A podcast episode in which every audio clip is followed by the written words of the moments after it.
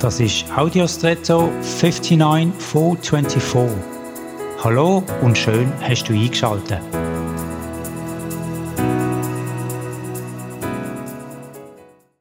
Wenn man dreckige Wäsche gewaschen hat, ist sie in den meisten Fällen nass und muss trocknen. Am besten geht das, wenn man die Wäsche aufhängen oder ausbreiten kann. Klingt das nicht und die nasse Wäsche bleibt unausbreitet liegen, trocknet sie nicht nur kaum, sondern kann sogar Schimmel ansetzen. Das ist dann noch viel übler als die dreckige Wäsche. Eine Wäschleine ist also in diesem Fall eine großartige Sache. Wer nämlich keine Wäschleine hat oder sonst eine Möglichkeit, nasse Wäsche zum Trocknen aufzuhängen oder auszubreiten, ist in einer unangenehmen Situation. So gibt es verschiedene Situationen in unserem Alltag, wo wir in unserem Lebensstil von der Selbstverständlichkeit gar nicht dankbar wahrnehmen. Was beispielsweise machen, wenn man einen Joghurt essen möchte, aber keinen Löffel hat.